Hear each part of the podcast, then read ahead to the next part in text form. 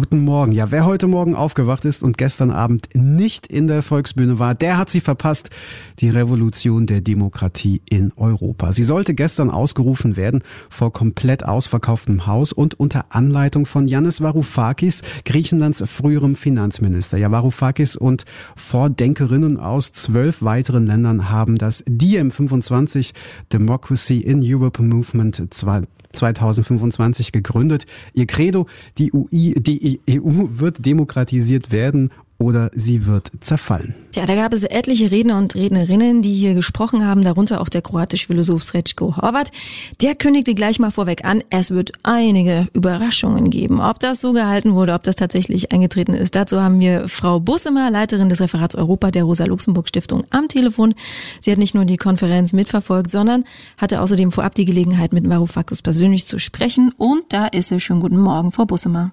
Schönen guten Morgen. Frau Bosemer, gestern wurde Varoufakis ja empfangen, gefeiert wie ein Popstar. Die Volksbühne war knackvoll.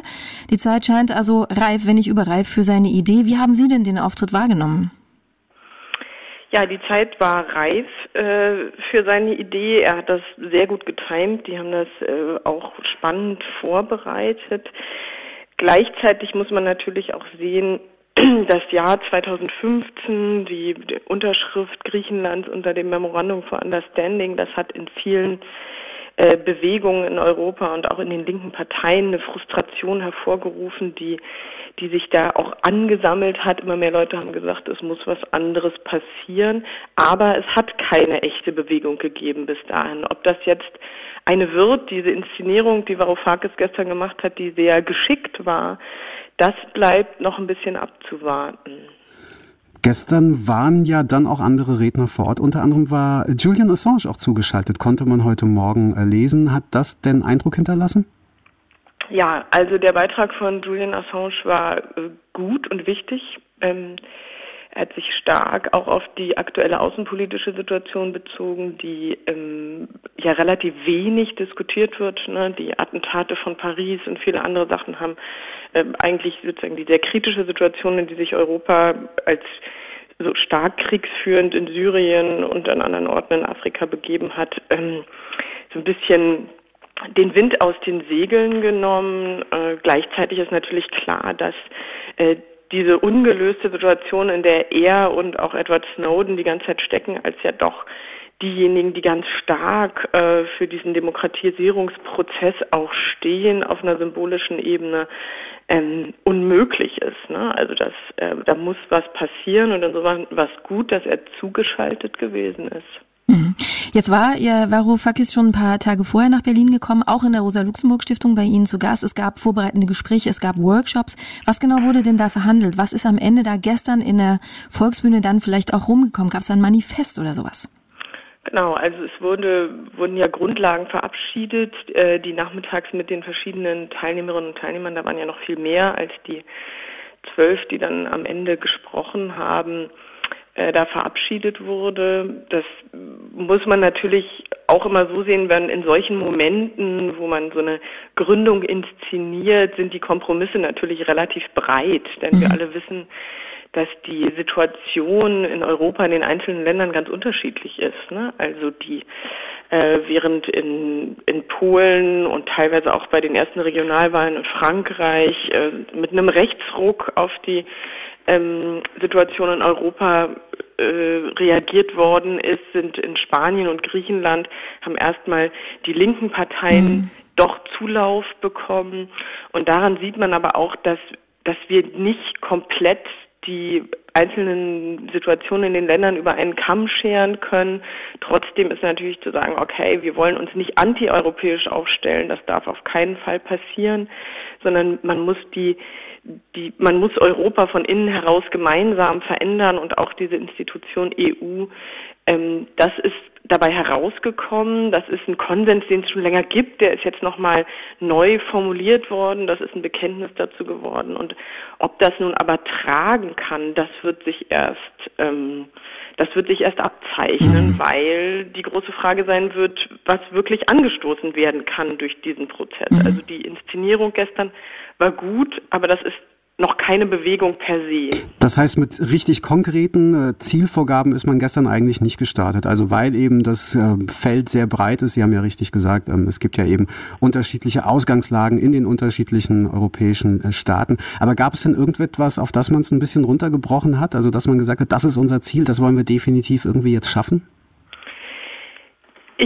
Ich habe es gestern in der Inszenierung nur ab und zu wahrgenommen, aber dadurch, dass ich den Prozess ja ein bisschen intensiver verfolgt habe und auch in den Vorgesprächen ist klar geworden, es gibt natürlich Bewegungen im letzten Jahr, ähm, die, die die die Bewegung in Europa nochmal aneinander gebunden haben. Also zum Beispiel das sehr breite Bündnis gegen TTIP, also als wir ähm, auch in Deutschland hierzu die allergrößten Demonstrationen gehabt haben, die auch von den Sozialverbänden stark mitgetragen worden sind, viel stärker zum Beispiel als von den Parteien. Das ist ein interessanter Prozess geworden gewesen. Wir haben äh, wir haben das in vielen anderen Ländern äh, gesehen und uns auch teilweise als Rosa-Luxemburg-Stiftung daran beteiligt, ähm, diese, diese Bewegung zu unterstützen. Und da, glaube ich, sind so die Ansatzpunkte, wo man gemeinsam Konsens finden kann, der äh, dann auch tatsächlich was in Bewegung setzt. Und diese Themen äh, wurden sehr plural gestern in den Workshops diskutiert. Mhm. Jetzt äh, trotzdem nochmal die Frage, Sie haben es ja auch schon, Sie sprechen auch selber die ganze Zeit von einer Inszenierung. Hier wird von einer Bewegung gesprochen, aber man weiß natürlich jetzt auch, wenn zum Beispiel Varoufakis, was er ja auch vorher gesagt hat, die EU transparenter machen will und damit ja auch viele Leute abholt, braucht es ja trotzdem politische Entscheidungen. Wie viel Bewegung war hier drin, wie viel Politik war hier drin, beziehungsweise würde es, würde es auch in Zukunft geben? Hat man da über dieses Verhältnis sich irgendwie geäußert?